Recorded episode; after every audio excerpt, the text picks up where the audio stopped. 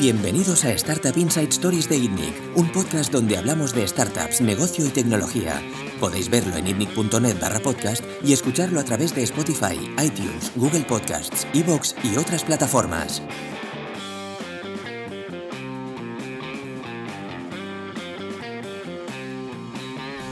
Bienvenidos una semana más al podcast de INNIC. Eh, yo soy Bernat Ferrero, CEO de INNIC. Esta semana estoy con Jordi Romero, CEO de Factorial. ¿Qué tal, Bernat?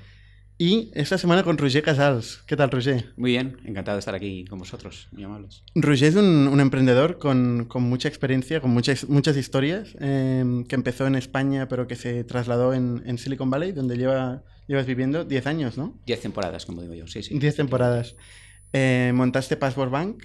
Correcto. Eh, y se la vendiste a Symantec, ¿no? Correcto. Donde trabajaste un, un, buen tiempo. Sí, un par de dos años y medio, sí, sí. El vesting. Eh, no, algo más. Eh, yo me porté bien, es una buena pregunta. ¿no? Todo, había apuestas en, en Symantec. Eh, uh, muchos de mis compañeros hacían apuestas, perdieron todos, de que yo no llegaba a los dos años, que era el tiempo del vesting. ¿no? Me quedé dos años y medio, algo más, así que perdieron todos. ¿Eso es porque eres un emprendedor que te gusta hacer las cosas de tu manera? Por eso todo el mundo apostaba que no aguantarías en una gran corporación. ¿no? Especialmente mi familia. Vamos, tenían claro que no duraba ni, ni para pipas, o sea, que iba a durar mmm, dos, dos semanas. La verdad es que me lo pasé muy bien. O sea, mmm, el éxito sorprendió la propia empresa. Mm, Yo no esperaba que me gustase tanto, pero me gustó mucho trabajar en una gran multinacional. Me gustó mucho. Aprendí muchísimo, hice un montón de contactos. Uh, yo tuve allí una sensación, uh, casi diría yo, embriagadora. Yo descolgaba el teléfono y la gente se ponía. Es algo que cuando eres emprendedor no sucede. Tienes que insistir mucho, tienes que picar mucha piedra para conseguir que te hagan caso. Cuando llevas el logo de Symantec o de una gran corporación, el caso, uh, en, en, tu pechera, eh, la gente se pone firmes. Y es fácil confundir tu importancia con el hecho de que te respondan. ¿eh? No eres nadie, es que llevas un logo que te abre puertas. ¿eh? Y eso es embriagador, está muy bien, es muy, muy gratificante. Yo te conocí en Silicon Valley, eh, iba en, en, un tour que hacía con, con varios emprendedores, eh, organizado por Cash Capital Risk. Correcto. Eh, nos explicaste tu experiencia en una sala de reuniones de Symantec, en aquel momento estabas en Symantec. Correcto. Eh, y, y, es la misma sala donde había habido eh, previamente Netscape, Correcto. si no me equivoco, ¿no? Es, ese edificio es un edificio emblemático, incluso uh, especial, uh, por muchos motivos. Mm, estuvo Netflix, estuvo VeriSign, estuvo mucha gente importante en, esa, en ese edificio. Y, y, se respira un vibe especial. De hecho, uh, hay gente que quiere trabajar en ese, en, en ese edificio por, por la historia que, que, que lleva. ¿no? Uh, es. Gente supersticiosa, entiendo. ¿no? Porque... en el valle hay mucha. Es curioso, es curioso. Somos tecnólogos y por tanto deberíamos ser Correcto. gente de ciencia, ¿no? Pero hay mucha superstición en esto. Hay mucho de casi superchería, ¿no? De, de, de, trabajar en una empresa por el nombre, por, por, por el aura que tiene, no por. Bueno, el nombre todavía, pero el edificio. O sea, el nombre yo creo que es un activo. Pero eh, el edificio básicamente porque rememora el inicio. Yo diría que son los inicios realmente. Netscape. Um, Inicios de Internet. Son los inicios de Internet realmente. O sea, Internet nació mmm, no con el TCP/IP, eh, nació en el momento que los browsers se popularizaron y Netscape fue el padre de todos los browsers realmente. ¿no? Y Mark Andreessen como exponente. Correcto, en el último libro, bueno, en el libro este, no sé si es el último, pero este de The Hard Things About the Hard Things que ha escrito, uh -huh. que es muy bueno, muy recomendable para todos los emprendedores. A mí me, bueno. me, tocó mucho uh, por la parte de fracasos, ¿no? uh, es. Explica muy bien el, la, la, historia de, de, de, cómo murió ¿no? Uh, un proyecto tan, tan bonito y tan exitoso en su momento uh, como Oxford. fue Netscape. Hmm. Sí, sí, muy Entonces, interesante. Uh... Explíquenos un poco eh, dónde empiezas. ¿Dónde empieza Roger Casals? Eh, ¿Cuáles son los primeros pasos que, que haces en, en, los negocios? Eh, ¿Cómo creas Passport Bank? Y cómo llegas a Silicon Valley también, ¿no? Un poco la... Sí, hay, mm, vale, em, empiezo desde el principio porque es una sí. historia muy sencilla, ¿no? Um, yo tuve mucha suerte. Soy un hombre muy, muy afortunado. La suerte ha guiado mi, mi, mi, trayectoria desde el principio.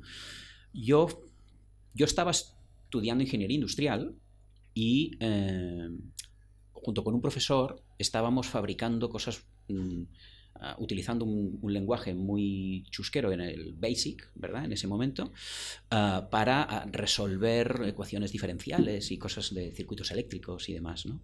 Y vimos que era muy limitado el tema. Entonces me puse a estudiar por mi cuenta C. Y mi mujer, que me vio muy apurado con el tema este, dijo, ¿por qué no haces un curso en la Universidad eh, Politécnica? Que, eh, mira, me he encontrado esto colgado en, en un panel. Fui, un folleto. un folleto. Fui, me apunté, me gustó mucho y así empezó mi carrera en el mundo del software, porque en realidad yo iba para ingeniero, ¿no? ¿Y cambiaste de carrera o simplemente...? No, no, no, no, no. continué, pero no... no, no... Te autoformaste Exactamente, en informática, totalmente, totalmente. Eh, fue totalmente autoformativo, bueno, aparte de los cursos estos, ¿no? De hecho, es el... Eh, no, no, era un máster, pero es lo que digo siempre, es el único máster de verdad que he hecho en mi vida, ¿no? Eh, he, hecho, he ido a IES y estas otras cosas, pero no... ese me, me, me, llenó muchísimo, ¿no? Me, de hecho, me ayudó a llegar donde he estado. Eh, de ahí, por, el hecho de hacer el curso, mm, en ese momento había muy pocos eh, ingenieros, y entonces eh, una empresa, en este caso se llamaba Farmacia, una empresa sueca, estaba buscando gente y me llamaron para, desarrollar en, su departamento de informática, ¿no? el jefe de informática de allí me llevó con él a una empresa americana de ERP que se llamaba SSA, bueno, se sigue llamando, todavía existe, SSA, que hacíamos ERP, y mm, cuando llegué allí me encontré que todos los trabajadores del departamento de IT eran todos freelance. Y se me encendió la bombilla y dije, oportunidad. Me fui al director general y le propuse un SLA, un un acuerdo de servicios diciendo, señores, yo he hablado con todos los freelancers que hay aquí y se vienen a trabajar conmigo si mm, usted me firma este contrato. El tío le hizo mucha gracia, que un chavalín de 23 años o una cosa así le hiciese una propuesta de este estilo. Y así le querías externalizar todo su desarrollo que No, no desarrollo. En ese momento era departamento de IT. Ah, eh, eh, ahí empecé a trabajar en, más en tema de sistemas, más en tema de, pues eso, RP, CRM, este tipo de, plataformas, ¿no? De hecho, ahí hice un cambio eh, realmente en mi, en mi, trayectoria. Empecé como programador, pero entonces ya me puse al tema de la gestión, eh, venta de proyectos, etc. Y montaste tu empresa y monté que vendía los servicios Correcto. a tu anterior empleador. Correcto. De hecho, fue muy divertido porque mm, como habíamos externalizado todo el departamento de tecnologías de la información, eh, pues me convertí de facto en, de hecho me nombraron eh, Miss Manager, el director de, sistemas de, esta empresa americana en España. Entonces me fui a vivir a Madrid un par de años y eh, la historia es muy divertida, también un poco convulsa, ¿no? Eh, la, compañía no iba muy bien, SSA no iba muy bien, entonces decidí abrirme a otras compañías porque tenía mono cliente, era muy peligroso, entonces nos, nos fuimos a hacer los mismos proyectos pero en otras compañías. Me asocié con un par de, veteranos de la SSA precisamente, eh, montamos Moebius, eh, fue la siguiente compañía, y a partir de ahí empezamos a hacer una serie de, spin-offs, una de otra un poco parecido a vuestro modelo, ¿verdad? No tan exitoso, pero eh, fuimos, no, no, ni, ni mucho menos, pero fuimos creando distintas compañías em, que una de alguna manera era consecuencia de la otra. Por ejemplo, empezamos con Moebius con el tema del RP como continuación de Tecne. Eh, montamos IBS para el temas de CRM, montamos Power eh, Data para un tema de ETLs, e gestión de datos, eh, data management que le llaman ahora, ¿vale? Y montamos Lantares, que fue otra spin-off de Power Data, o sea, ya son unas cuantas, ¿verdad? Y en el año ya contestando más concretamente tu pregunta, en el año 2008, enero 2008, constituyo Password Bank. ¿En Barcelona? En, Barcelona. La, hago la constitución en, Barcelona y al cabo de unos pocos meses ya me traslado a, Estados Unidos. ¿no? tenías vinculación con Estados Unidos todavía? No, ninguna. La, única es que mm, yo de pequeño em, me enamoré de Estados Unidos. A los ocho años fui allí a visitar a mi, a mi tío que trabajaba en la IBM. Me enamoré de, de dos cosas.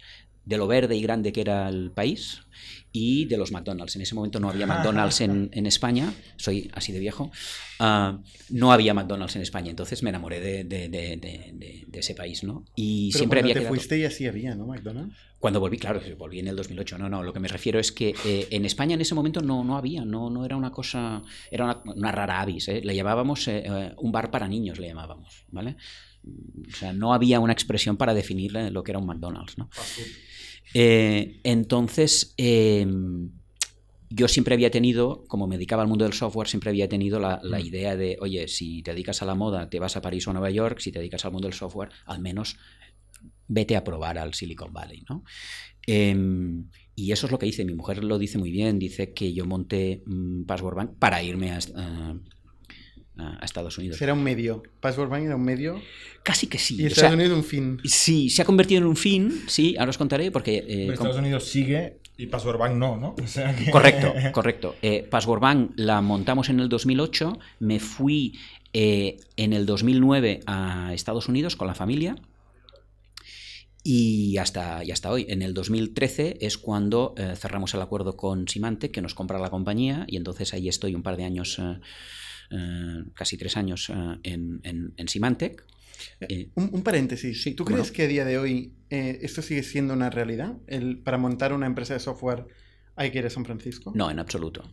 No, en absoluto. Está cambiado mucho. O sea, yo cuando, cuando yo me fui para... Y ha pasado muy poco tiempo, son 10 años realmente, ¿no? Ah, cuando yo me fui para allá, que había muy pocos emprendedores que había allí, sí parecía que era la, la- la- el camino natural a seguir, ¿no? Mm, ¿Por el mercado, por los clientes o por la financiación? Mira, yo tengo una teoría, que yo le llamo la teoría de las 5 Ps, a ver si me acuerdo de ella. Eh, sí, sí, si vives en, est- en- en el Silicon Valley tienes que tener una teoría para todo, ¿no? Si no, no eres nadie. Entonces yo tengo una teoría. Está en Medium. Eh, es casi- no, no, no está en medio. Me prodigo, como os, dicho, os he dicho antes, me prodigo poco, ¿no? Eh, es la teoría de las 5 Ps y es un poco estúpida si, si tú quieres, porque básicamente se refiere a tú tienes que estar donde están tus potenciales clientes, tus potenciales inversores, tus potenciales partners, tus potenciales competidores, ¿vale? Y los que te pueden llegar a, com- a comprar, ¿vale? Tus potenciales mm, compradores. Eh, y Silicon Valley reunía las cinco. Pues para allá que me voy. Además había una sexta, siempre explico, hay una sexta, que es la de verdad, la importante. Me hacía, me apetecía mucho ir allí, ¿vale? Eh, Luego se construye todo. luego, me inventé, no, claro, yo me fui luego me inventé la, la regla de las 5 Ps. Tú dirás. Creo que Jason Lemkin. ¿Esta regla es tuya, la de las 5 P? Sí, claro que sí. Eh, Jason Lemkin tiene una muy parecida, ¿eh? ¿Ah, sí? No sé si son 5 o 4, pero me suena que también son Ps. Me, me- me las inventé porque puse la P. Pues. Usé la P Ah, porque o sea, básicamente están ¿eh? los principios de, de las 5 Ps de Peters, ¿vale? Que no tienen nada que ver con esto, pero Correcto, lo que. Dije, mm, lo usé con Ps porque me venía bien con el tema de la potencial, ¿no? Porque el resto son tienen nombres distintos y demás, si cambias de inglés a español no tienen nada que ver. Entonces dije las 5 Ps y sale bien en todos los idiomas. Todas las compañías que habías montado previamente o spin-offs que habían salido de, de tu empresa, em, ¿qué pasó? Con el No, bueno, Moebius, eh, hemos vendido unas cuantas, no, nos vendimos unas cuantas. Mira, eh, Moebius, IBS y Power Data nos las vendimos, una de las Power Datas, porque Power Datas hay mm, varias, una de las Power Datas nos las vendimos, eh, Moebius e IBS la vendimos a un grupo eh, eh, que se llama Dominion y Power Data nos la vendimos a la fabricante en Silicon Valley también que se llama Informática. Hay una empresa muy grande americana que se llama Informática y que nos compró básicamente todas las operaciones de, de- de- o sea, lo que es la distribución del producto en, En- en España y Portugal. ¿Vale? Entonces tú coges las maletas, eh, 2000. llegas de acuerdo con tu familia, con tu Sí, mujer, sí. entiendo, de, Sí, sí. de irte a Estados Unidos y empiezas ahí la empresa. ¿La No. constituyes ahí? No. Allí lo que constituyo es una filial, una subsidiaria, cosa que no recomiendo a nadie hacer, de la española. Mm.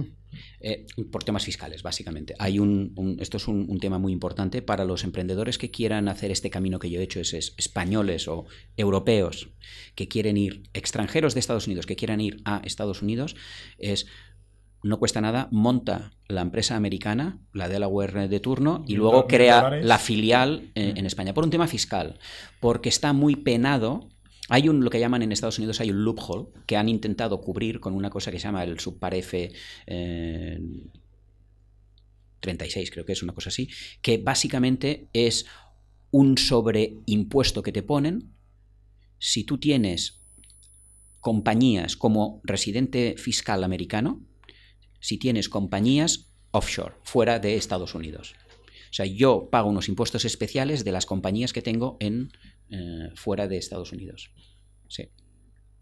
Aparte que los tipos de impuestos de sociedades y tal son menores en Estados Unidos que en España, por ejemplo. Eh, sí, son menores. Porque luego hay mil impuestos, ¿eh? Hay mil impuestos Sí, no, eh, esto es un- Delaware. Claro, no, pero es que esto es un tema muy importante. Eh, normalmente las compañías se crean en Delaware, pero no por lo que la gente normalmente se piensa.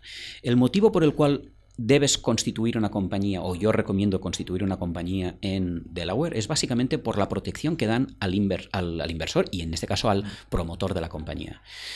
Ah, en Delaware protegen mucho que el hecho de in- iniciar un proyecto, poner tu dinero y que la compañía vaya mal, que las reclamaciones por daños y perjuicios que puedas tener por el hecho de cerrar son mucho menores en Delaware que en cualquier otro estado. Pero no nos confundamos esto con no confundamos esto con el pago de impuestos, porque tú pagas impuestos por donde vives, por donde estás. Entonces, nosotros como compañía, también. exactamente. Si tú no tienes oficina en Delaware, tú no pagas impuestos en Delaware. Tú pagas en Delaware lo que es la constitución de la compañía, que son unos impuestos ridículos, eh, son 800 dólares al año, una cosa así, y dependiendo del volumen de facturación, dependiendo del volumen de acciones que tienes, hay un, un baremo, pero que no es eh, nada. Ese sería el corporate tax. Es- no. el corporate tax tú lo pagas donde estás. En ¿Dónde este está caso, la oficina? Claro. ¿Dónde está el cliente? donde están los, no, donde La está el headquarter, Mm. donde está la oficina. Y entonces yo pago impuestos en, en California. Que Entonces, son muy caros. que son muy caros. Con lo cual, eh, el hecho de tener una Delaware no es un, un tema de evasión fiscal, como mucha gente eh, propone. Hay gente que debe hacer evasión fiscal porque puedes hacerlo, pero también hay gente que hace evasión fiscal en la City de, de Londres. Es que No tiene nada que ver. Mm, Se montan compañías en Delaware por un tema de protección del emprendedor, básicamente. Y Luego por hay- mucha libertad también legal, ¿no? O sea, Claro. abogados nuestros, o sea, la historia que tú estás explicando es muy parecida a la que nosotros hicimos en Teambox dos años después. La empresa se montó en 2010, nos fuimos en 2011 a San Francisco, se había fundado en Barcelona, la, la fundamos en Delaware, luego hicimos una redomiciliación, o sea, toda la parafernalia Sí. dos años después. Ojalá nos hubiéramos encontrado y nos hubieras dicho, no hagáis esto, porque Claro, mira, eh, fue carísimo. fue muy caro, pero además, mm, eh, claro, nosotros lo descubrimos, como se dice vulgarmente, a, a A golpes, hostias. a hostias, porque no sabía si aquí se podía decir esto. Se puede. se puede. Eh, ¿Por qué? Eh, esto es uno de los problemas de, eh, de- del mundo del emprendedor, en el que no hay una buena escuela. Yo he ido a IS, eh, ahora estoy yendo a Harvard, y todo esto no lo explican. Nadie explica estas cosas y son fundamentales porque esto es lo que cuesta dinero. Mm. Eh, Cientos de miles.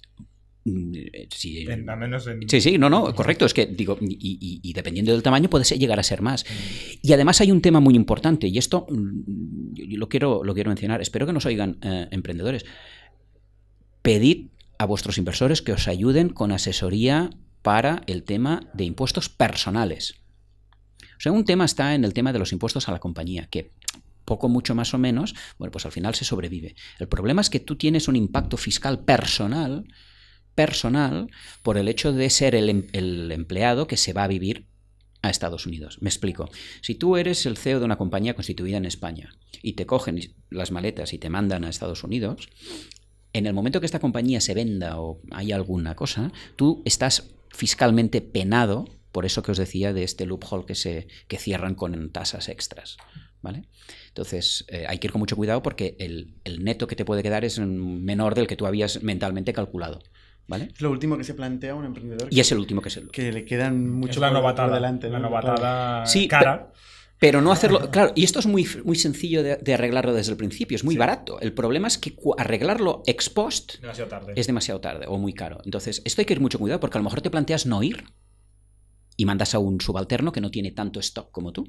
El problema es el stock, es que tú tienes un equity, se vende la compañía y tú tienes que tributar por ese equity. Esto hay que ir con mucho cuidado eh, y, los VCs no lo tienen muy en cuenta. En general, lo he visto eh, con otras compañías, no solo la- en mi caso, en el que se mira mucho la fiscalidad de la compañía, de la Inc., de la SL, de la SA, pero no se mira la fiscalidad del emprendedor.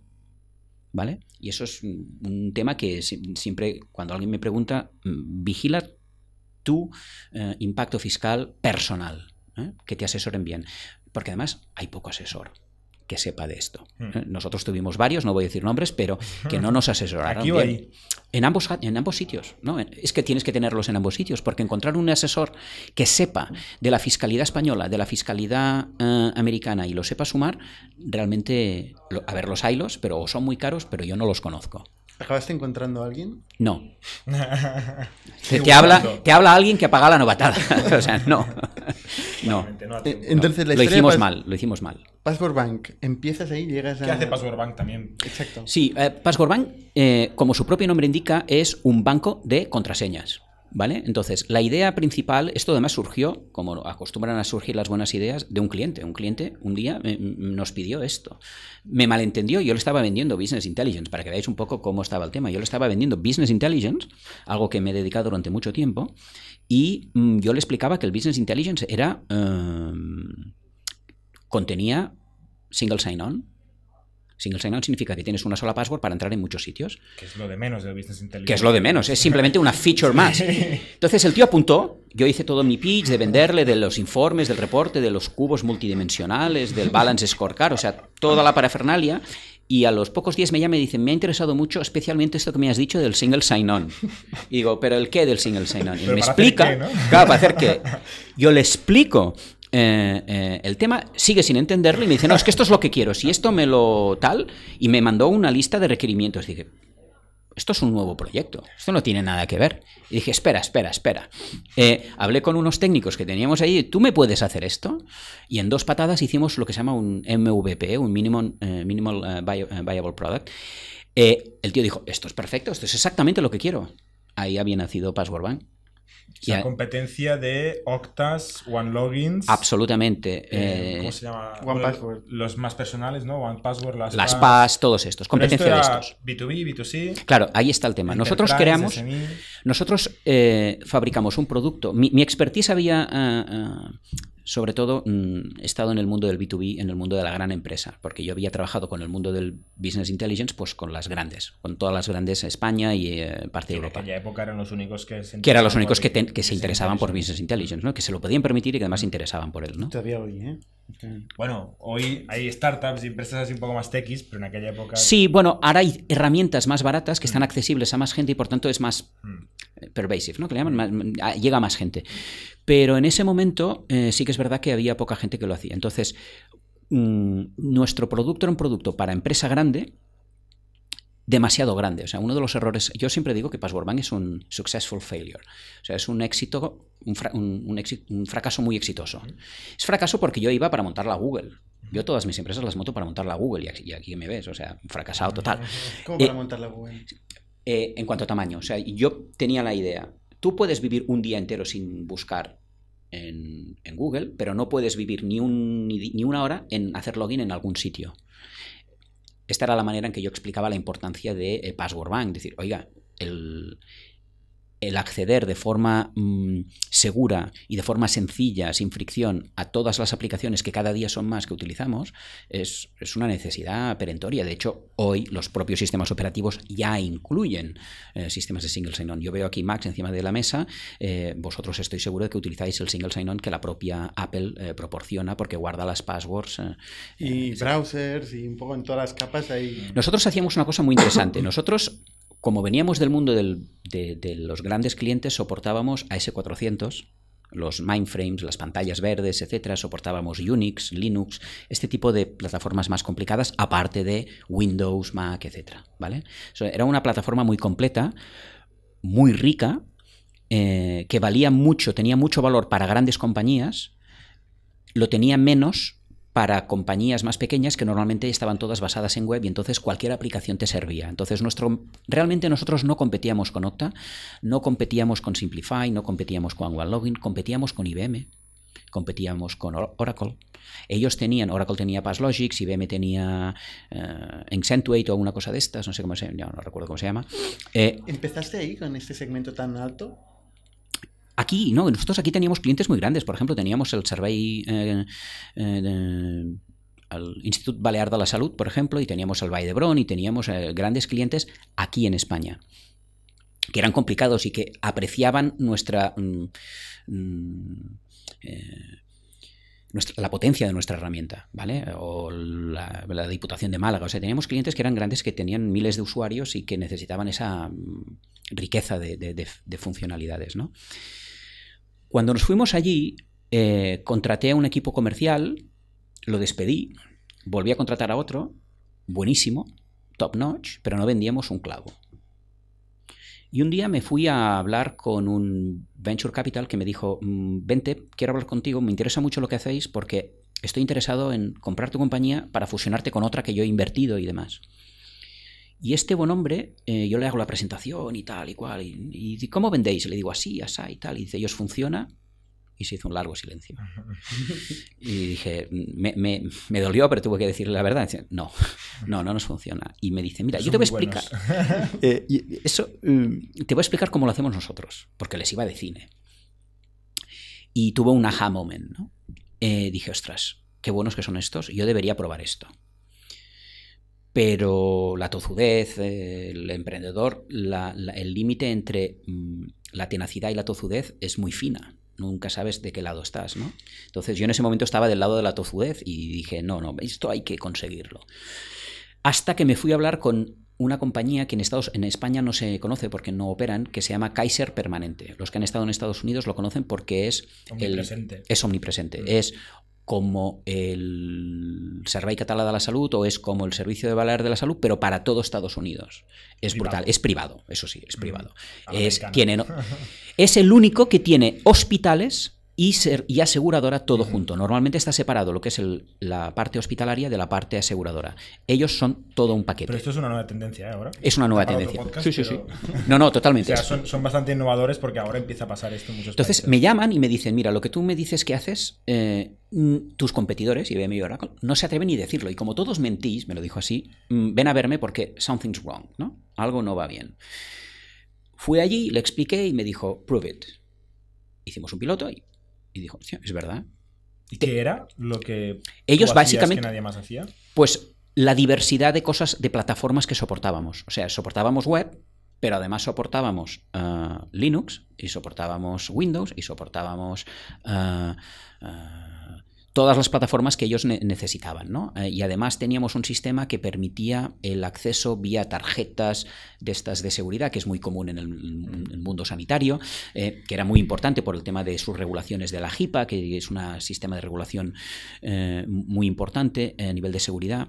la clave de vuestro producto era multiplataforma. Sí, básicamente. Y, y, de sistemas que nadie más soporta. O sea, por ejemplo, Okta no soporta hoy día todavía Mm, AS400, que en grandes hospitales que tienen grandes RPs y tal, es el ABC, o sea, necesitan estas, eh, soportar estas pantallas verdes o plataformas en Linux, o que haya soporte eh, Windows. Eh, por ejemplo, lo que le llaman el, el, single sign-on nuestro empezaba cuando arrancabas el PC. Nada más arrancar el PC te preguntaba la password y esa password ya era nuestra. Y a partir de ya no tenías que recordar ni una sola password. Esto hoy, hoy día, mm, no recuerdo a nadie más que lo haga porque no lo hace ni Simante, porque mm, esto es otra historia que merece tres podcasts. Eh, pasó con Password lo que pasa con muchas empresas. Nos compraron la compañía y el primer día de yo poner un pie en Symantec, hago una reunión con mi jefe y otros colegas y tal, y veo que el jefe está pintando la pantalla y lo paro y le digo, perdona, perdona. Esto no es lo que ya tenemos nosotros. ¿Por qué estamos definiendo? dice, no, es que hemos decidido volver a empezar.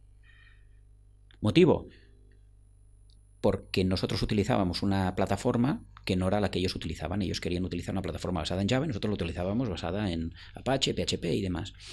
Lo más divertido es que dos años más tarde terminaron haciéndolo exactamente igual que lo teníamos nosotros. Pero bueno, esto, ya te digo, es para otro podcast. El tema es... ¿Cuál era el aha moment? El aha moment viene con eh, Kaiser Permanente. Me dice, cojonudo, vamos para adelante, te va a llamar procurement, te va a llamar la gente de compras. Ostras, yo feliz, era un, deal de 2 millones de dólares, vamos, no cabía, eh, no pasaba por la puerta de ancho que estaba. Y me llaman, me temblaba la voz, porque claro, y me empieza a hacer preguntas. Me hizo como unas 12 preguntas. Contesté bien a cero preguntas. Ah, ¿Me puedes decir cuántos clientes del tamaño de Kaiser Permanente tienes? Muy duras estas preguntas. Cero. Como startup bueno, es mortal. Bueno, pero ¿tendrás clientes grandes que no sean del sector de sanidad? Mm, no. de tu tamaño, claro, comparado, ellos tenían un millón de tíos. No, no. Eh, pero tienes eh, un VC fuerte detrás, ¿no? Mm, no. Eh, bueno, pero te habrán invertido mucho dinero. Mm, no. al final la de Procurement dijo, vale, vale. bueno, no, etcétera. O sea, fue, era todo un desastre. O sea, contesté mal. a las 12. No recuerdo exactamente todas, pero las primeras ya fue de que estaba yo ya muerto, ¿no? En el suelo. Y al cabo de media hora de llamar, de, la llamada de la señora Procurement, me llama el tío desesperado. Dice, me sabe muy mal, pero no te puedo comprar el producto véndele a la compañía a alguien y entonces estaremos encantados de compartirlo. Pero aquí me dijo textualmente, we kill people here. Eh, diciendo, eh, yo no me la puedo jugar porque si un doctor no puede recetar algo porque no puede entrar, mm, ¿a quién voy a culpar? ¿A esta empresa que no tiene inversores? No, no me van a crucificar a mí, ni de coña. Y no le vendimos a Kaiser Permanente. Y en ese momento me fui a la oficina y escribí las cartas de despido de todo el equipo comercial, porque dije, tenemos un equipo de ventas cojonudo para vender a las grandes compañías, me ponen enfrente de grandes compañías, pero luego no me compran. El problema no era el equipo comercial, no tenías producto para grandes empresas. No, no, tenía producto para. No, tenía empresa para grandes productos, tenía un producto para grandes empresas, pero no tenía. Mi empresa no estaba preparada para venderle a grandes empresas. Y eso es un fallo que cometemos muchos. Mm. Eh, ¿Cómo se arregla esto como startup? No, no se arregla. O sea, no se arregla. La única manera de hacerlo es eh, empezando por otro tipo de clientes em, que eso es lo habitual. Que eso es lo habitual. Y eh, consiguiendo que el volumen que haces con clientes más pequeños te permita hacer una ronda importante que te gane la credibilidad de los grandes. O simplemente ganar el tamaño para que ya puedas tener que... Hay veces que hay gente que tiene suerte, que tiene un champion dentro de una gran compañía y eh, eso sirve como excusa y acicate para que otros también, ah, pues si lo tiene fulanito que es tan grande como yo, pues ya lo pongo. Pero esa suerte la tienes que tener y no siempre la tienes. Y después hay otra cosa. Eso se puede producir en plataformas que no son críticas. Me explico. Tú estás en el mundo del marketing o estás en el mundo de las ventas o estás en un mundo de estos. Hacer una prueba con uno de estos no matas a nadie. Cuando estás en el mundo de la seguridad, mm, al menos cuando nosotros estábamos ahí, cuesta muchísimo, ¿vale? ¿Combina seguridad y sanidad? es todavía más complicado. Sí, por eso digo, estábamos en el peor de los, de los escenarios, ¿no? Entonces me di cuenta que teníamos que cambiar el modelo. Cambiamos el modelo, empezamos a tener ventas. la segunda vez de todos los comerciales? Sí, sí. Era la segunda vez. La segunda vez. Eh, pero ya no contraté a nuevos. ¿Cómo te habías financiado hasta el momento? Eh, yo mm, de las ventas anteriores había financiado a la compañía personalmente y eh, a base de planes avanza y demás. Y además de que tuve a Inverready de, inversor, mm. ¿vale?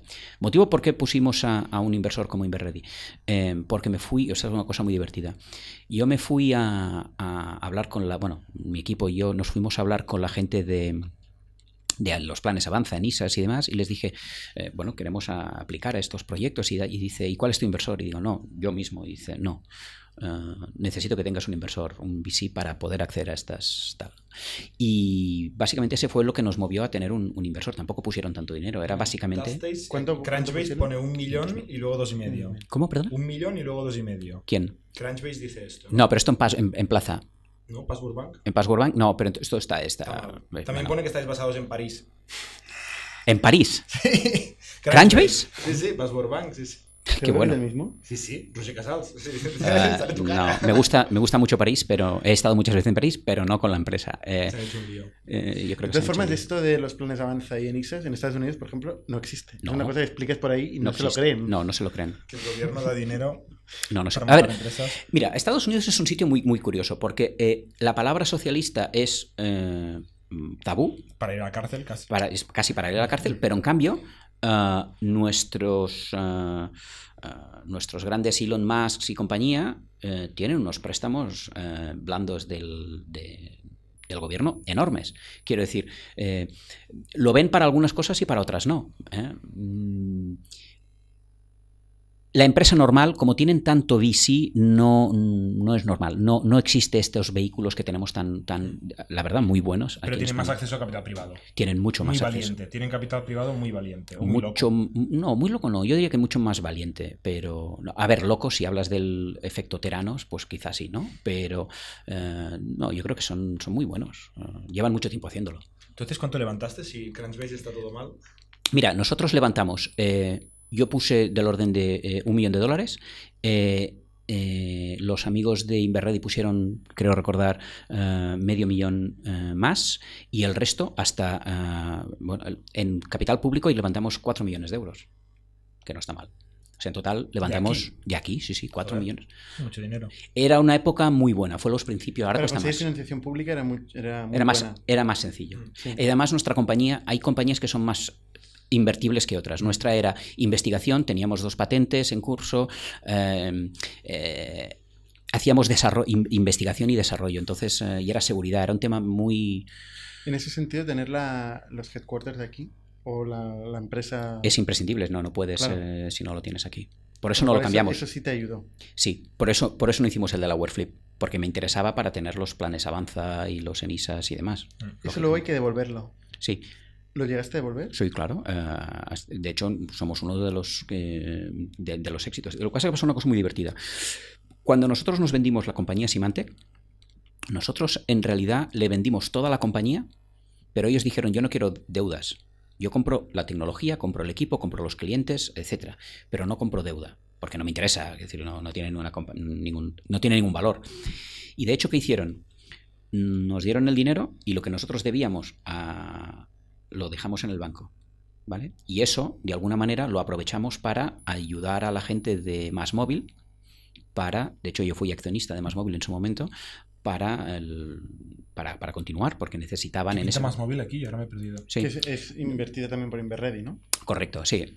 Eh, nosotros lo que hicimos es, mm, cuando nos vendimos la compañía a Symantec, nos vendimos toda la compañía, pero dejamos los préstamos aparte. Y la SL Y las préstamos, y, las, y estos préstamos, viva, con dinero en la caja y préstamos. claro, Y no hacía nada. y no hacía nada. Con lo cual, eso es lo que se le, le dimos a, a, a- Móvil para que gestionara el dinero y, por tanto, los préstamos. Y ha sido Más Móvil que ha ido devolviendo el dinero eh, poco a poco. O sea, entiendo que Symantec no compró la sociedad. No compró la sociedad, compró, compró los activos. Mm.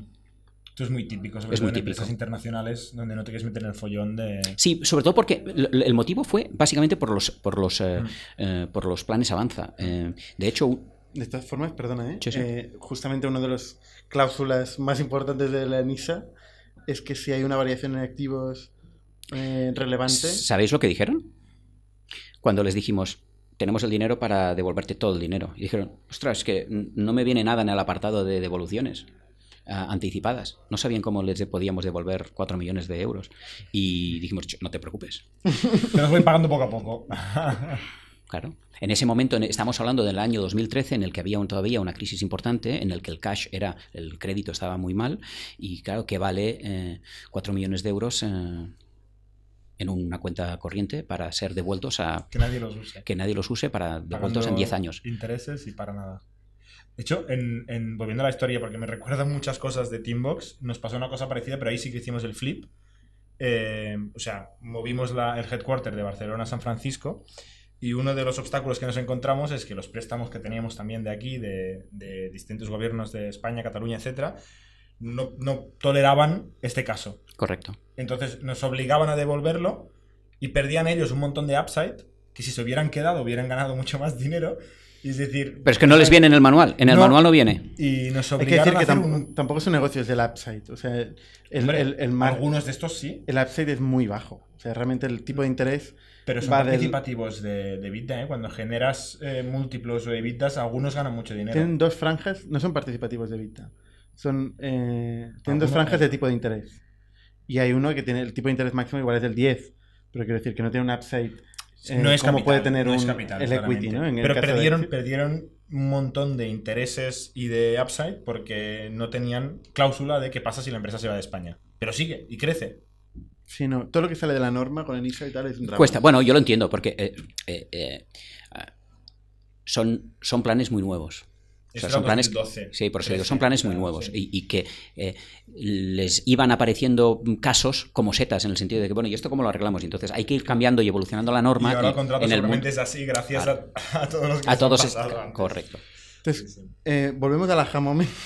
Venga, a la aha moment. ¿Cuándo empezaste a vender, básicamente? ¿Cuándo tuviste tracción? Mira, el, el, eh, fue, fue curioso. Nosotros, yo despedí a todo el equipo eh, comercial eh, y entonces empezamos a vender. ¿Por qué? porque cambiamos el modelo. tú directamente. Bueno, yo tenía una persona que hacía preventa, pero en realidad es que el modelo es el siguiente. eh, fíjate, nosotros cambiamos el modelo de negocio y básicamente lo que hicimos es que vengan a comprarnos. Empezábamos a dar el software gratis para que lo probaran, un modelo freemium que vosotros conocéis mejor que yo, en el que lo prueban gratis. Entonces, en el momento que están atrapados diciendo, oye, esto es muy bueno, pero ahora quiero hacer no sé qué, dice, "Ch, espera un momento, eh, esto vale dinero ya. ¿Vale? Y esto nos funciona muy bien. Y conseguimos una serie de, clientes en Estados Unidos, eh, algunos muy, muy, muy interesantes, no tan grandes como Kaiser, pero suficientemente eh, complejos como para que necesitasen Password Bank. De hecho, a pesar de Symantec haber discontinuado el producto, durante años han seguido utilizando eh, Password Bank porque no tenían alternativa tecnológica en el mercado. De hecho, creo que hoy todavía no hay una alternativa eh, tecnológica que cubra todas las funcionalidades que hacíamos. ¿no? Entonces, el aha moment fue, vamos a ver, tengo una compañía que tiene un producto para un determinado nivel de clientes que mm, no me va a comprar. Yo no me puedo inventar un, nuevo mercado, ni tengo dinero para reinventar la estrategia comercial y aguantar aquí eh, otros cinco años para que esto mm, escale eh, hasta donde yo quiero. Entonces, esa misma semana eh, llamé a un, a un M&A y le dije que quería eh, vender la compañía. De hecho, empecé a trabajar con varias compañías, en Symantec entre, entre otras, que hicieron oferta de compra de la compañía. De hecho, llegamos a, a una situación muy, muy divertida. Después de haber dado mi palabra, mm, teníamos un abanico de, de compradores. eh, después de dar mi palabra personal de que íbamos a vender a la compañía Symantec y comuniqué a los otros el, oye, lo siento, pero me he decidido por Symantec, eh, uno de ellos me contestó, ¿cuánto necesitas? Cheque en blanco, dime lo que necesitas. Costó, costó no, no ceder a la tentación de, renegociar toda la, toda la historia. Eh, hay días que me, me arrepiento. Después de ver los impuestos, sobre todo, ¿no? Después de. Sí, y de lo mal que lo hicimos, ¿no? Porque esa compañía era europea y seguramente me hubiese salido infinit a nivel personal, infinitamente. De hecho, el doble eh, mejor. Pero bueno. eh, aprenden. toro pasado es muy, es muy fácil, sí, sí, sí. En ese momento. Pero ¿Cuánto- Symantec también, perdona, es una, es una muy buena escuela, ¿no? Porque ha, ha Espectacular. salido gente muy, muy, muy potente. Antes hablamos con Bernat de la cúpula directiva de Cisco, que es una de las empresas tecnológicas más grandes del mundo. Se ha la nutrido. mitad Sí. es de la mafia de Symantec. Sí, o sea, que mafia, hay- sí, sí. Pero eh, son muy buenos. La verdad es lo que te he dicho. Yo es que cuando llegué allí pensando, eh, voy a durar dos telediarios, empecé a encontrar gente eh, muy talentosa, muy bien preparada, eh, con unos contactos y un caché que te daban muy, muy importante, y me lo pasé muy bien. Hice cosas muy chulas, muy ¿Y chulas. por qué no seguiste más? Pues muy fácil, porque en tres años, básicamente, o sea, yo empecé a negociar con el primer CEO en el año 2012, ¿vale? A ese CEO, a una semana de, o sea, me llama la secretaria y dice, quiero que hables con el CEO de la compañía, porque yo dije, quiero hablar con el CEO de la compañía, porque estaba siendo muy largo y dije, oye, si es que sí, vamos a hablar con el CEO. Y me dijeron, venga, vamos a hablar con el CEO. Eh, tienes reunión de aquí dos, 15 días. Perfecto. Una semana después, despiden al CEO. Se para el deal, obviamente, ¿vale? Vuelta a empezar. Viene Ahí- un segundo ahí ya CEO. habías dicho que no al del cheque en No, no, todavía no, todavía no, todavía no, todavía no. Ahí empezamos la siguiente mm, ronda de conversaciones para volver a convencer al nuevo CEO de qué tal y qué cual, ¿no? Y el tiempo va pasando. Este segundo CEO mm, hay eh, flechazo y decide que sí, que compra la compañía y qué tal. La verdad es que un, un tío fenomenal, un tío que venía de, había sido director general de CEO de una de, una de las divisiones de General Electric y había sido, había, lo último que había hecho era, había sido el CEO de Intuit. ¿vale? Eh, y ya, ya te digo, hubo el flechazo con, con, con este buen hombre. Y ¿Cu- cuál- ¿Qué era lo que tú le vendías? yo le vendía, bueno, to- todo, es que en realidad le vendíamos la compañía, porque era todo, o sea, no, no, Pero, pero ¿qué era producto? Porque Claro. ventas tenías no pocas, sí teníamos, pero eran, eran pocas, o sea, ¿Más o teníamos menos? un millón de, un millón de de facturas. euros de, Sí, en de, ventas. de- de- de ventas. de ¿Y equipo? Eh, éramos, mira, cuando nosotros, eh, en ese momento diría que éramos unos 16 o una cosa así, éramos un La grupo mayoría pequeño. tecnológicos. Sí, sí, todos, todos. ¿Aquí en Barcelona o...? Eh, la mayoría en Barcelona, sí. Siempre ha sido así. Y, incluso ahora en Plaza eh, sigue siendo así. La mayoría de gente está en, en, en Barcelona. Porque empieza a no ser tan verdad cuando, cuando antes eran tres veces el coste. eh, ahora solo son una y media, ¿eh? ya no son dos porque está creciendo mucho, pero era por un tema de costes, o sea, pagarte Este del un ingeniero, del era ingeniero mucho más barato aquí. Sí, Sí. Cada vez es menos, todavía lo es, lo es, pero cada vez lo es menos. Entonces, tu pitch, eh, por segunda vez que hacías a un, al CEO de Symantec, era ¿en qué se basaba? El pitch era muy, muy fácil. Eh, una compañía como Symantec, que era líder en seguridad, no se podía permitir el lujo de no ayudar a sus clientes Bank of America, JP Morgan, los que son los más grandes del mundo, a solucionar el problema principal de seguridad que era la identidad. No tenían nada. Ellos tenían una solución muy famosa que es el, VIP Access, ¿vale? Que era una password eh, basada en un protocolo que se llama Radius, que te da seis, códigos, seis números que tú tienes que poner después de tu password. Una cosa absolutamente cutre y, poco eh, con mucha fricción a la hora de utilizar para proteger tu, login. ¿no? Y no tenían una solución de este tipo y lo vieron claro que necesitaban entrar en este, en este mundo y complementar sus soluciones. ¿Por qué? Porque cuando tú das soluciones tecnológicas del tipo DLP, ¿eh? protección de, documentos y de datos, y eh, lo tienes que filtrar según quién es quién, tienes que saber quién es el que se está logando y por tanto necesitas proporcionar una herramienta de identificación y una herramienta de autenticación de quién es la, esa persona. Y eso es lo que nosotros le dábamos y ellos no tenían. O sea, era un encaje perfecto. Y, no podían, construirlo. Podían vendérselo a un Kaiser permanente. Claro, ellos sí podían. Pero eh, construirlos les hubiese costado dos años construirlo. De hecho, es lo que les costó. ¿La cifra de venta es pública? Sí, bueno, no, es, nunca ha sido pública, pero como se ha publicado. Yo, eh, tengo una aquí delante, si sí. decir tú. No, dila, tú y así no la 25 millones de dólares. Correcto, eso es lo que, lo que se publicó. Con lo cual, como lo dije yo, pues eh, no sé quién filtró la noticia. Yo no la, yo no la filtré. o sea que vamos a exactamente, de Exactamente. 25 millones de dólares. Eso es, consideró en aquel momento que comprar una compañía, un producto hecho, sí. Eh, era más eficiente que invertir menos de 25 millones de dólares de su equipo ya existente de tecnología? Hay que considerar varias cosas. ¿Por qué comprar una compañía como Symantec, una compañía como tecnológica como Password Bank? Pues no es solamente el revenue que ellos pueden hacer.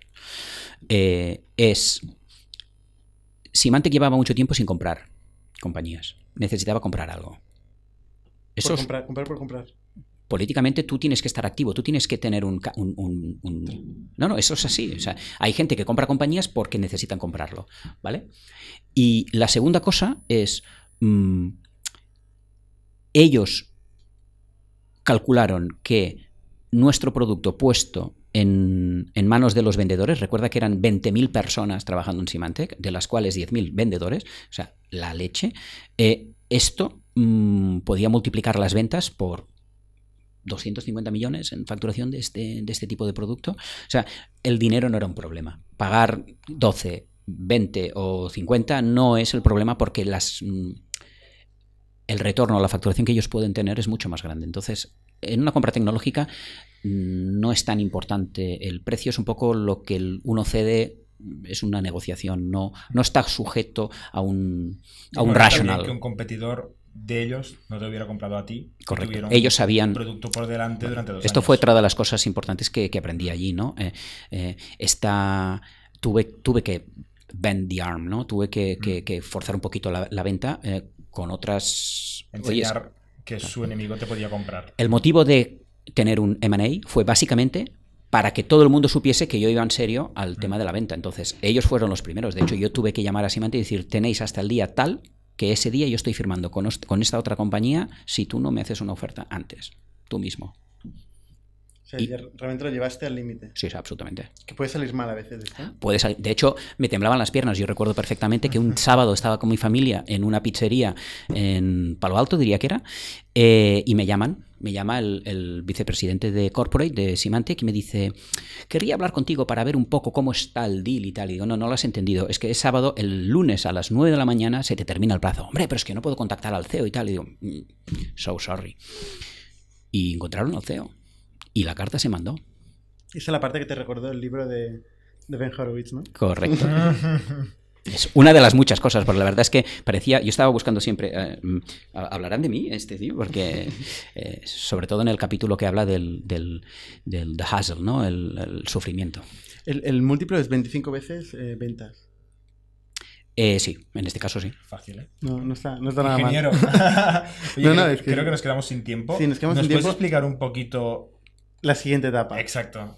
Que es Plaza, ¿no? Sí. Que- Una pena porque Symantec daría para para podcast. Sí, sí, es, es- es muy, muy rico y muchas historias, eh, mucha política y es muy, muy interesante. O sea, el motivo de marchar precisamente era porque yo vi, era una cosa que ha quedado antes pendiente, yo vi en este tiempo cuatro, yo he conocido a cuatro CEOs en el tiempo que he estado en Symantec. Demuestra que había dificultad a la hora de innovar y demás, ¿no? Yo estaba haciendo cosas muy interesantes.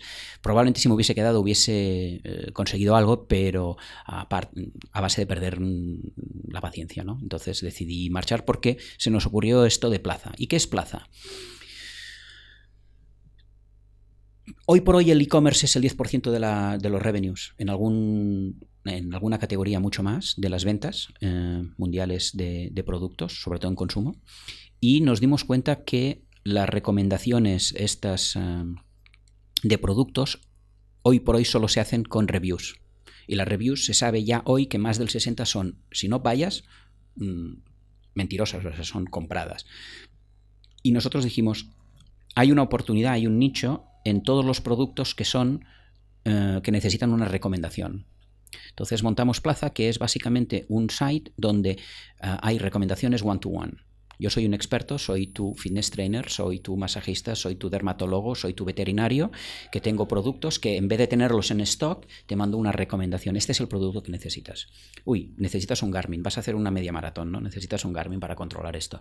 Y este es el modelo que necesitas. Y yo te lo vendo porque te lo recomiendo. Yo me gano algo y te doy perks como mm, recomendaciones específicas, clases particulares eh, de cómo hacer el setup, mm, un descuento, me bajo un poco mi comisión. Esto es lo que es Plaza. Cuando dices one, on- one to one, eh, te estás apoyando en las redes sociales, entiendo, ¿no? Y en los- No solo, no solo. De hecho, mm, nuestra conversión, para que os hagáis una idea, es, es superior al 15%. O sea, nosotros tenemos una conversión de venta de cada recomendación superior al 15%. ¿Por qué?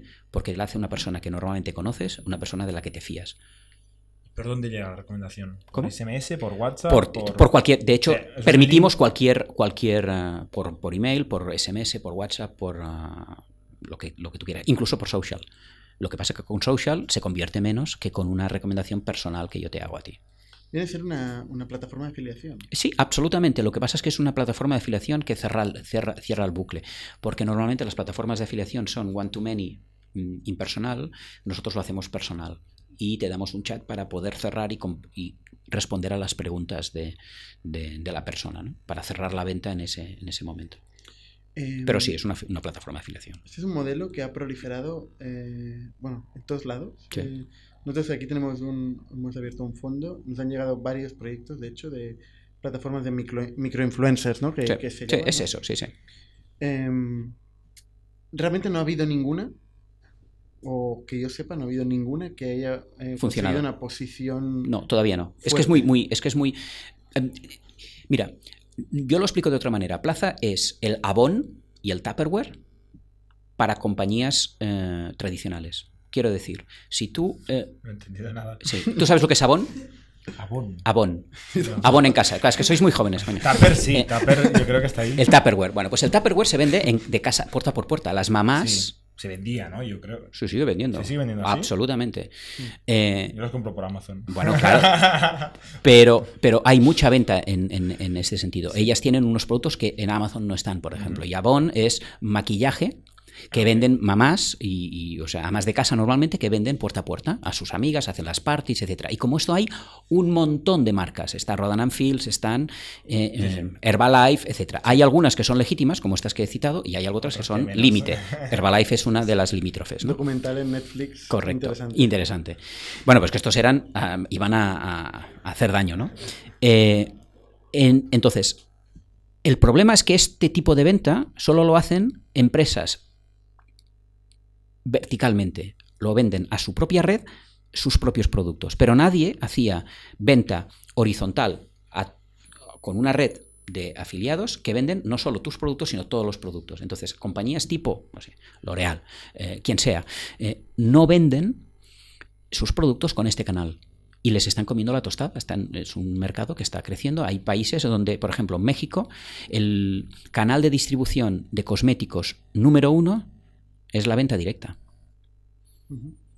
no el e-commerce. Es por encima del e-commerce, por encima de la venta en tienda. ¿Y por qué no el recomendador usa una plataforma como Amazon? Amazon, me acuerdo cómo se llama. También- ahora, también- Spark, o Amazon algo. También Sí, está empezando a hacer alguna Amazon cosa. por sí tiene un modelo de, de afiliación. Sí, tiene un modelo de afiliación. Es- Está haciendo una cosa, eh, no digo parecida, pero está haciendo afiliación. O sea, de hecho, yo la he probado. Es una, una plataforma de, de- de afiliación. Pero es más la típica afiliación de hago propaganda, hago un tweet y, y ya. No está el hecho de hacer, de, eh, de permitir una recomendación personal. ¿No, ¿No crees que eso canibaliza el negocio de las redes sociales? Que al final es eh, la publicidad entre la interacción de sus miembros. ¿Su Yo modelo de negocio principal? No, yo creo que no. Eh, nosotros no vamos ahí.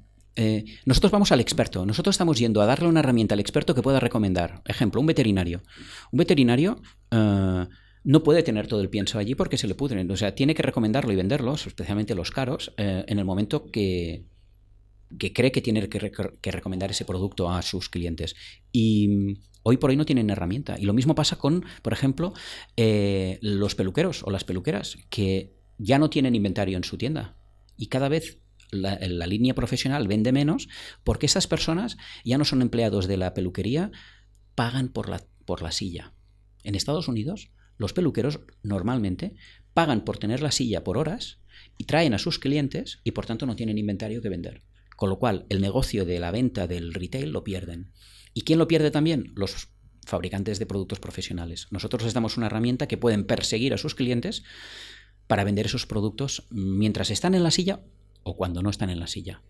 ¿Cómo va Plaza? eh, Plaza? Bien, bien. Eh, nosotros ahora mismo eh, Nivel de volumen. eh, bueno, nivel de volumen es un volumen todavía bajo porque lo que hemos hecho, estamos muy al principio nosotros. Nosotros lo que hemos hecho es un- unas pruebas, llevamos tiempo haciendo pruebas con, con usuarios test que le llamamos, los beta testers, en, el- en los que hemos validado las métricas, métricas de conversión.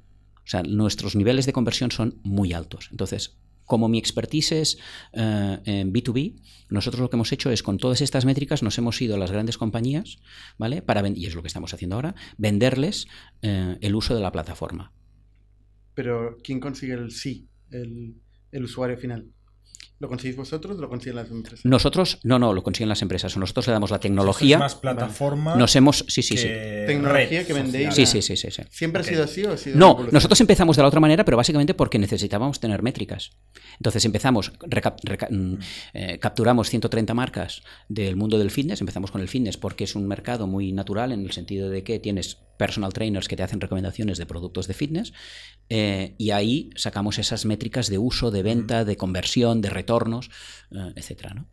¿Habéis levantado financiación? Sí, hemos levantado eh, dos millones y algo de financiación. ¿Con quién? Eh, Mundi, Mundi Ventures. Sí, Mundi Ventures. Muy bien. Oye, eh, aparte de eso, has tenido actividad inversora Sí, y tendremos 25 historias más a contar. Sí. Cuéntanos rápidamente la, tu actividad inversora antes de acabar. Mira, eh, aparte de invertir en algún fondo como Inverready, etcétera, eh, hay algunas empresas eh, muy interesantes, ¿no? Eh, por ejemplo, está Automa con inteligencia artificial. Automa es una, una empresa creada por un, por un par de genios mm, que hace básicamente Watson, pero bien hecho. El Watson, el IBM Watson, pero bien hecho. Son todos los chatbots, toda la estrategia de conseguir. Facilitamos a empresas que adopten los chatbots de inteligencia artificial ah, y que ¿En- creen sus propias reglas. ¿En ¿no? España o Estados Unidos? Eh, es en España, España, están aquí, están aquí al lado, de hecho son vecinos vuestros. ¿Y en Estados Unidos también has invertido o principalmente en España? Eh, principalmente en España. En España hay otra compañía que también me gusta mucho que se llama Datumais, Ujú. ¿vale? Eh, que hemos cerrado una ronda ahora, ah, recientemente, que hace una cosa muy interesante y muy relacionada con lo que yo hacía antes con Power Data y demás, que es el tema de una, una cosa muy novedosa, eh, el datos oscuros, el dark data, eh, que es una cosa muy novedosa, que es conseguir sacar datos eh, tanto de IoT, de dispositivos, como de transacciones no terminadas, no, no, no exitosas. ¿Esto qué significa? Que somos capaces de eh, sacar estadísticas donde nadie más está, porque no existe el dato, lo fabricamos, lo sacamos de la red. Eh, muy, muy, muy interesante. Y, al- y algunas, y algunas, algunas cosas más. Por último, eres el primo también de Xavi Casals. Sí, que- correcto. Vecino vuestro. aquí En nuestro coworking Sí, y que ha estado en el podcast también. Correcto. Y inversor de, de, de Parlan también, o sea que. Muy bien. Oye, Roger, muchas gracias por No, tu testimonio. Creo que tendremos que hacer otra sesión. otro Cuando día queráis, Para encantado. hablar de uno de los topics eh, que te afectan, porque hay unos cuantos. Entrar en una compañía como Symantec da para, para otro podcast. Eh, sí, sí, mucha, mucha política, muy interesante. Y bueno, nos vemos la semana que viene. Muchas gracias. Suscribíos a nuestro podcast en youtube.com barra Spotify, iTunes, Google Podcasts, Evox y otras plataformas para no perderos ningún episodio. También lo podéis recibir en vuestro correo suscribiéndoos a nuestra newsletter en itnic.net.